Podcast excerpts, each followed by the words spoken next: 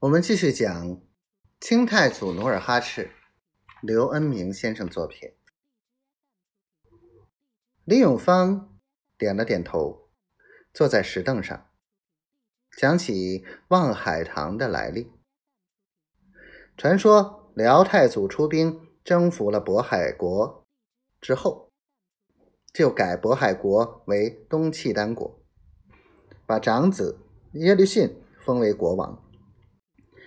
耶律信聪明好学，少有抱负。他来到广宁之后，就选择一五吕山修了座藏书楼，题名望海堂。以后，他带着万卷书史来到楼内，终日苦读。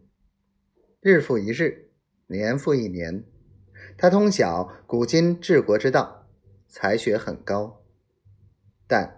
他有个做皇上的弟弟，十分嫉妒他，就派人想害他。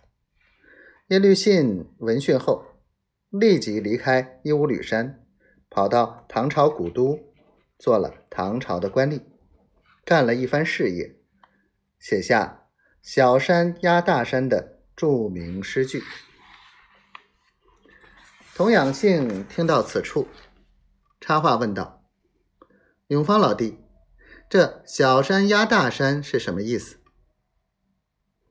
李永芳抿了一把胡须，说道：“他弟弟是皇上，可谓大山。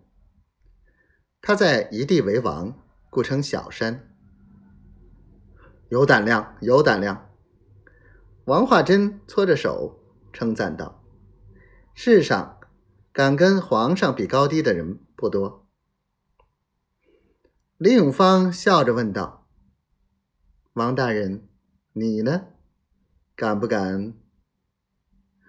王化贞立即明白了李永芳的用意，忙道：“俺这个不大不小的三品官就够过的了，岂敢压人？”哎，你这就太自卑了。”李永芳道。兵部尚书张大人当初不就是个四品官吗？